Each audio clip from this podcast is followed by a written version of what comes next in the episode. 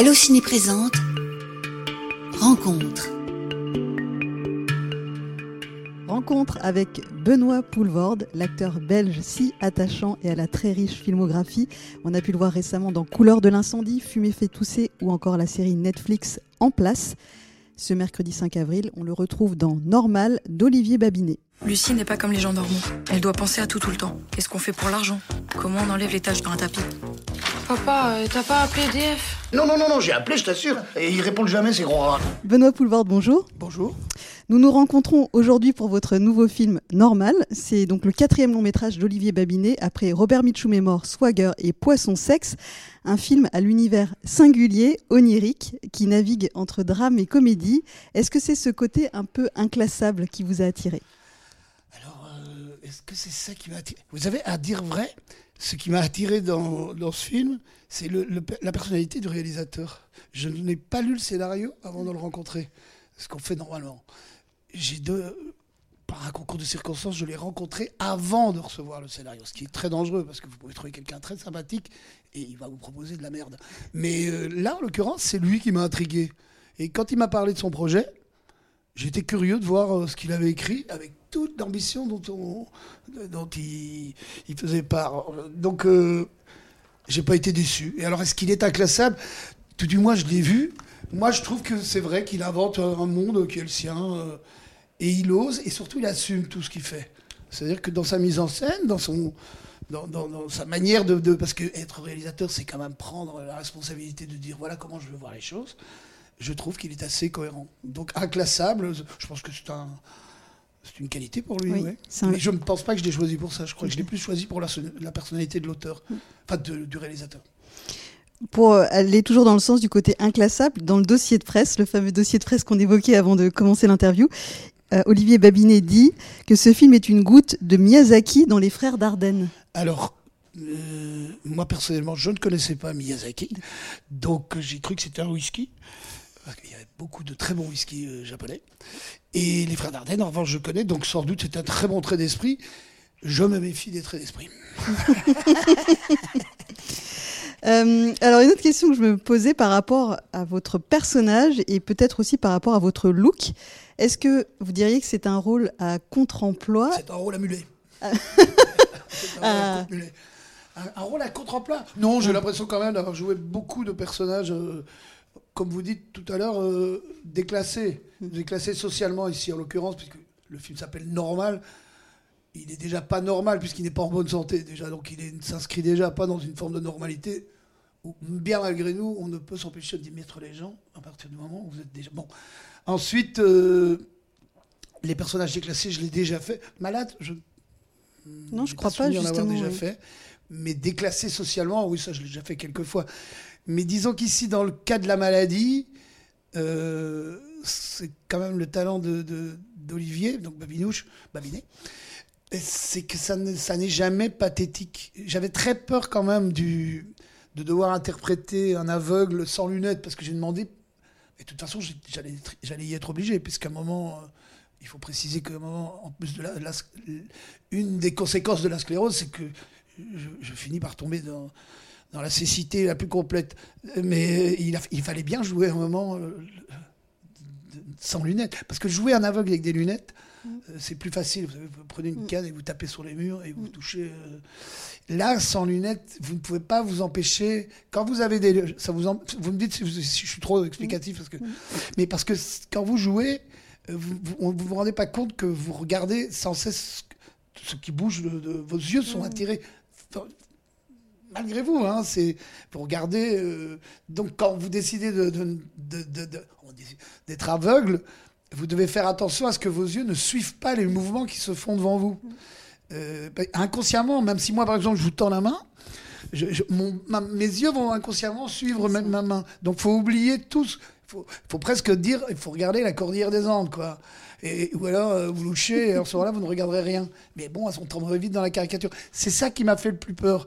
Euh, de ne pas tomber, de, de gâcher le personnage, parce qu'à ce moment-là, euh, c'est ridicule, quoi. Donc ça, ça, ça, ça m'a fait peur. Boite, parce qu'il y avait boité, tremblé, euh, et ensuite aveugle. Donc je me dis, ça, ça m'a fait peur. C'est la première question que j'ai demandé, parce que je ne regarde pas les, les images. est-ce que c'est crédible? Sinon, je pète le film, quoi. Et ce, ce, look que vous avez fait, moi la première image que j'ai eue, c'est donc euh, celle où vous avez des lunettes, vous avez ce costume qu'on voit plutôt à la fin du film. Il y a un petit côté Christophe, d'ailleurs, je ne sais pas si c'est voulu. Christophe Le chanteur Christophe. Le chanteur Ah oui, bah c'est le mulet, non? Oui. ouais. Mais en tout cas, moi je me suis demandé à un moment si c'était pas une inspiration. mais... Ça a été très important, le, le, le, le costume. Ça, ça, paraît ridicule, hein, mais, je... mais on, on, a été très attentif. Euh... Enfin, avec Olivier, euh, il y tenait beaucoup à cette coupe de cheveux. Le costume, je me rappelle que. Euh, le legging n'est pas facile à porter non plus. Hein. Vous avez vu le petit legging un peu euh, juste au corps là C'est pas évident. La pantoufle non plus. Hein, et le pull de couleur improbable, je dois reconnaître que ça n'a pas été facile à regarder. Mais et ensuite, vous rajoutez dessus une sorte de robe de chambre informe. Je préfère me dire que vous avez choisi la ressemblance avec Christophe pour le mulet, mm. plus que pour le costume. Mais je peux vous dire que le costume m'a aidé euh, à interpréter personnage comme l'espèce de moustache barbe euh, qui n'en est pas une. Alors si ça vous va, j'aimerais qu'on aille un peu vers d'autres. Euh, qu'on aille dans le non, non, qu'on aille vers d'autres rôles. Ah, voilà, parce que vous faites quand même ah oui, pardon, je, ah, oui. si je jouais là, euh, voilà. si je n'avais pas vu. Exactement.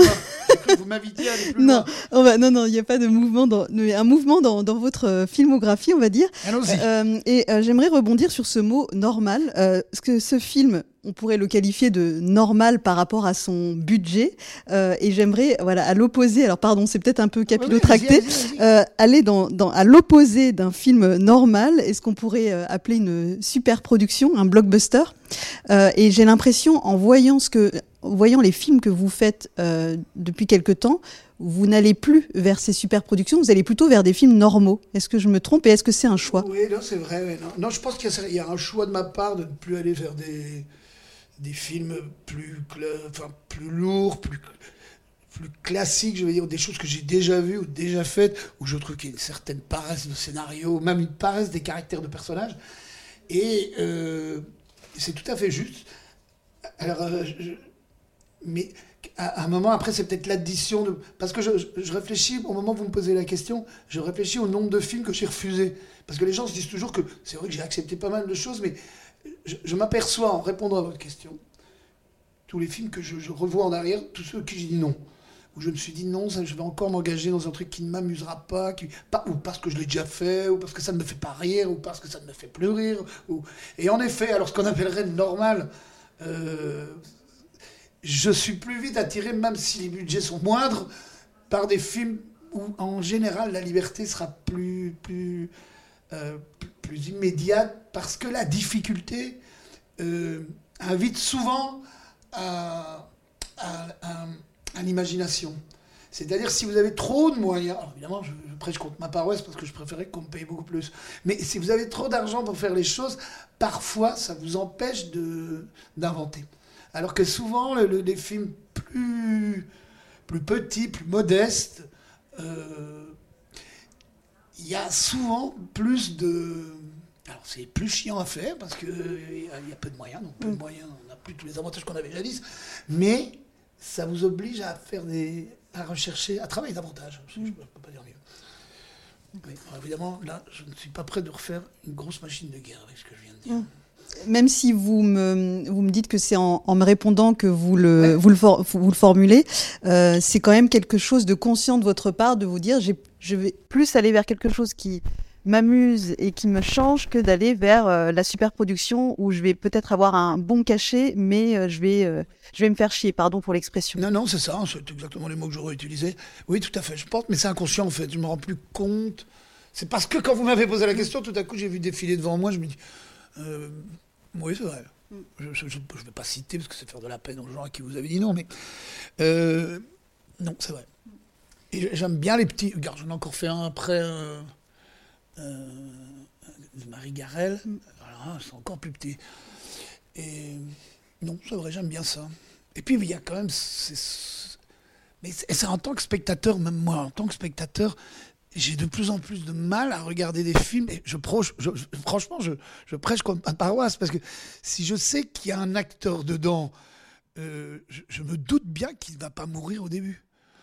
Il y a pas mal de films où le fait qu'il soit déjà connu m'empêche d'entrer de, de, dans le film. Je serais presque partisan de faire. En tant que spectateur, je suis un très mauvais spectateur de cinéma. Hein. et je regarde de moins en moins de films. Mais je dois reconnaître que je me dirige bien plus facilement vers des films où je ne connais pas les acteurs. Parce que j'ai l'impression euh, d'entrer dans un univers qui n'est pas le mien et que j'ai davantage de difficultés à regarder des films où je connais les acteurs. Je parle même pas des films français, hein, même les films où je me dis, bon, oh, je m'en fous un peu. Donc je vais vers des films suédois, des films allemands, des films flamands, des films où je me dis je les connais pas. Donc je, suis encore frais d'une découverte. Euh, je ne peux pas savoir ce qui va être un gentil, va être un jeune. Euh, en tout cas, euh, vos choix ne vont pas vers ce qu'on pourrait qualifier de cinéma de reconquête. Je ne sais pas si vous voyez l'allusion que je fais par rapport, par exemple, au film de Pathé qui va faire des Astérix, qui va faire des Trois Mousquetaires ou des choses comme ça, où, on dit que finalement ce sont ces grosses productions qui ah, attirent le public public. être un des seuls à ne pas avoir joué dans Astérix. Ah non, Edouard Baird, non Normalement, on aurait dû y être. J'entends toujours qu'on m'appelle. Oui, on, on, reconquête. Ah, c'est ce qu'il dit, oui, parce qu'il veut faire du, grand spectacle euh, pour le. Bon, écoutez, c'est très ambitieux. Moi, j'ai absolument rien contre. Euh, après, forcément, si tu pars de ce principe-là, il y a quelque chose qui est de l'ordre du. Ok, d'accord, le spectateur va vous dire euh, ok, mais c'est très présomptueux. En même temps, je pense que c'est un. Euh, monsieur Paté, enfin, je sais pas comment il. Euh, c'est doux. Monsieur Sédou, c'est un commerçant, donc à, juste titre, il va privilégier, si j'ai bien compris ce qu'on m'a dit, les salles, mm. le confort des salles. Il va retrouver. Et sur ce qui est du terme des productions des films, euh, ouais, moi je continue quand même à, à dire je n'ai absolument. Ah, c'est certainement pas moi qui vais cracher là-dessus, d'autant que j'ai fait un Astérix, je peux mm. vous le dire, et j'en suis. je ne parle pas du résultat du film. De ce que j'ai fait dans Astérix, j'en suis très fier. Et euh, comme je, trouve qu'ils ont été très, très, très, très, très, très, très, très, très, très violents avec Astérix, avec, ça ne méritait pas autant. Le, le nouveau ou, euh, Oui, le, genre en général. Je veux dire, j'ai jamais vu une telle déferlante de méchanceté. Je veux dire, ça, je, dis, je pense qu'il y a beaucoup de maladresse maladresse du, du, côté de, bah, de, quelqu'un qui vous dit je vise ceci. C'est une maladresse de ce côté-là, comme il y a une maladresse de, dire euh, ça, rien ne mérite une telle déferlante de haine. Quoi. Je veux dire, ça n'est jamais, vous n'êtes pas obligé d'aller le voir. Hein. Donc, euh, et en plus, euh, si c'est du. Voilà. Donc, ça, je, je, je, tenais à le dire parce que j'étais choqué. Moi, je m'en fous. Je, dis, mais je, trouvais ça choquant. personne ne mérite une telle colère je ne vois pas, vous n'avez qu'à ne pas aller y aller, quoi. N'y allez pas, Bon, après, je vois euh, notre attaché de presse qui me fait Oui, non. Non, j'ai beaucoup de compassion pour les gens qui se font euh, éreinter, donc euh, je ne hurlerai jamais avec la meute. je vais sauter, je vais sauter, aller directement à un autre film quand même qui est ressorti récemment, donc qui c'est arrivé près de chez vous, dont on vous parle tout le temps, j'imagine. Je, je, suis né, c'est comme ça on disait à Jésus. On, va parler de votre votre séance des, des, des, des, pas multipliés. Là. tu dis, c'est un peu logique, on en reparle. Mm. Bah, J'ai lu récemment que vous disiez que c'était euh, un, un, film générationnel et que c'était un peu euh, voilà, comme euh, un, album, un album culte dans la, dans la ouais, discographie. Voilà. Ouais, tout à fait, ouais. ouais vrai, vous avez raison. Et donc on vient de fêter les 30 ans de, de sa sortie et je me demandais si dans la plus jeune génération c'était un film dont on vous parlait. Est-ce que vous avez l'impression qu'il a, il a traversé le temps et que des... parce que moi je l'ai découvert très jeune et, ah oui, et, et, il m'avait choqué. Mais choqué, et voilà, il m'a marqué. Et je crois que je ne l'ai pas revu depuis, mais j'ai encore des images très ah, très fortes. on a fêté ses 30 ans. Euh, j'ai pas assisté à la projection. Euh, par contre, ce qui m'a inquiété, c'est qu'on m'a mis une petite dalle à liège. Ça, ça sent le sapin. et euh, je dis, oh là là. Et est-ce qu'il y a un truc, par contre, où je suis certain que ça. Je ne sais pas si ça fonctionnera encore avec notre génération. En revanche, je suis peut-être plus sceptique quant à savoir si tout ce qu'on dit dans le film pourrait passer euh, je pense qu'à l'écriture, ça ne passe. Il n'est pas déjà passé. à l'époque, il ne passait pas à l'écriture, donc on l'a fait tout seul. Mais quoi, ce qui nous étonnerait plus, c'est que peut-être ça n'amuserait plus autant les gens de voir quelqu'un qui est encore fasciné par une caméra. Parce que si vous regardez C'est arrivé, qu'est-ce que c'est? C'est un type qui fasciné par une caméra, on fait même plus que ce qu'il en fait. Il tue les gens, et puis fasciné par la caméra, c'est comme les gens qui étaient dans striptease et tout ça ils sont impressionnés par une caméra, ils en rajoutent davantage et ils sont très fiers de parler à une caméra. Mais à notre époque, qui serait encore impressionné par une caméra? Personne, tout le monde parle à des caméras, tout le monde donne son avis. Si vous regardez bien, c'est arrivé. En dehors du fait qu'il tue, c'est quelqu'un qui donne son avis sur tout. C'est exactement notre société. Donc qui serait encore étonné par quelqu'un qui donne un avis imbécile sur tout? Donc je pense qu'il aurait peut-être moins d'impact, plus encore davantage que ce qu'il fait, ce qu'il aborde, et toutes les saloperies qu'il dit. Enfin, les saloperies qui nous, nous faisaient hurler de rire. Je ne suis pas sûr que ça passera encore maintenant, avec tout ce qu'il y a comme normes à respecter. Donc euh, je ne suis pas convaincu que ça fasse encore rien. Ah, après, je vous dis, il reste il, fait, il appartient à une génération euh, qui même se, sont dit, il paraissait encore culotté quoi à l'époque. Maintenant, qu'est-ce qui serait culotté Je me demande. Euh, euh, je vais aborder un dernier film. Et en fait, j'avais envie de parler d'amitié, euh, de, la notion d'amitié, parce que j'ai l'impression que c'est quand même quelque chose de présent dans votre filmographie, et notamment euh, via votre travail avec Benoît Delépine et Gustave Kervern. Parce que vous ah oui, mais avec beaucoup de gens. Hein. Et oui, mais voilà, j'avais envie de parler de ça de, parce que vous avez été fidèle à, ou plutôt des réalisateurs vous ont été fidèles, et on sent qu'il y, y, a quelque chose comme ça qui traverse aussi, enfin qui on parlait de, de, ce qui détermine vos choix, et j'ai l'impression qu'il y a ça aussi. Oui, euh, comme je vais refaire un film avec Nicolas et Bruno. il y a beaucoup de fois, j'ai refait des films avec des. Et. Euh, beaucoup de fois, j'ai fait des choses par amitié, par, par simple amitié, alors que je ne partageais pas vraiment le, goût pour le scénario. Mais ça, je pense que ça nous construit. Hein. Pour moi, un jour, j'ai, mon, agent m'a fait une remarque et euh, j'ai dit, mais ça, je le fais elle m'a dit euh, on ne fait pas de cinéma par charité. Quoi. Je dis oui, mais non, qu'à un moment, j'ai tendance à dire oui, deux jours, je, si tu veux, je te fais quatre jours là, euh, cinq jours là. Mais avec Gus et de l'épine, c'est toutes ces. Comment dire c'est Ce qui est marrant, c'est que je les, vois grand... je les ai vus grandir avec, moi. Et comme tu vois, Gilles, j'ai fait son premier narco pour des tas de raisons, je ne vais pas entrer dans les détails. Et on est resté. donc après, il y en a mille où je peux vous en citer. Nicolas et Bruno, je vais refaire encore un film avec eux. C'est Fab Caro, adapté de Fab Caro Ou c'est encore un autre projet? ah, Bravo. Mm. et ils ont un petit peu de mal à monter. Euh, parce qu'on bon, cherche un acteur et ils l'ont C'est Figurec, c'est ça C'est l'adaptation Bravo, putain, putain. Et oh, bravo, je, suis impressionné.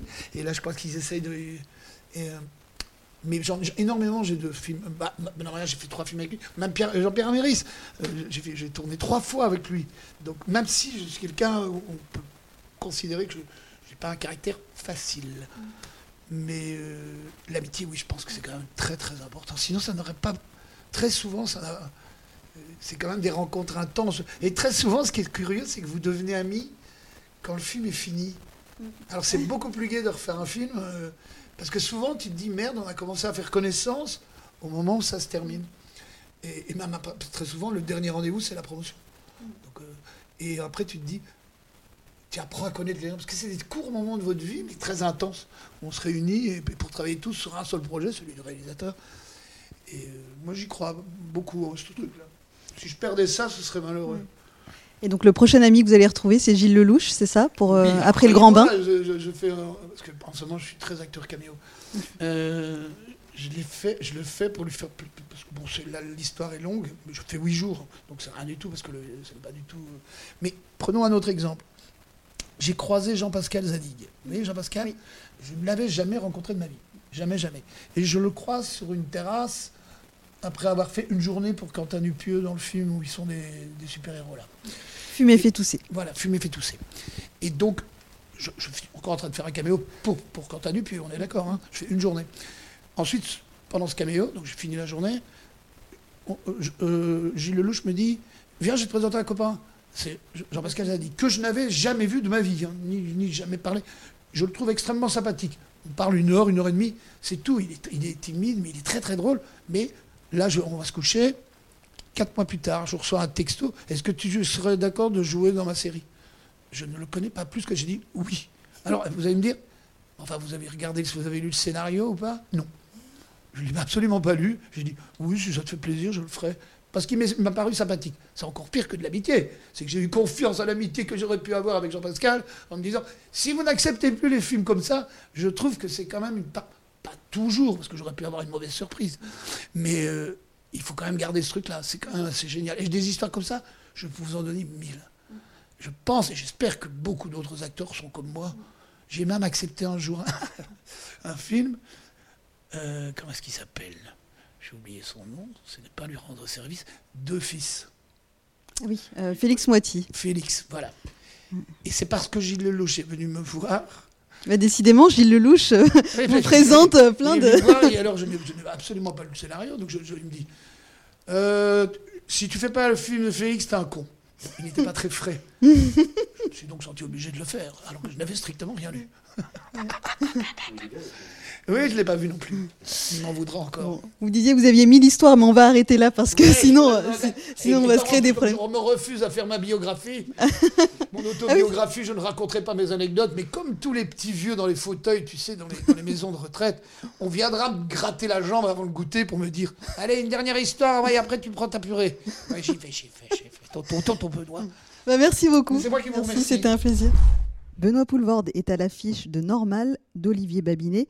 Merci d'avoir écouté cet entretien. N'hésitez pas à le commenter et à le noter et à vous abonner à la chaîne Allociné Podcast. À bientôt pour un nouveau numéro. Allociné,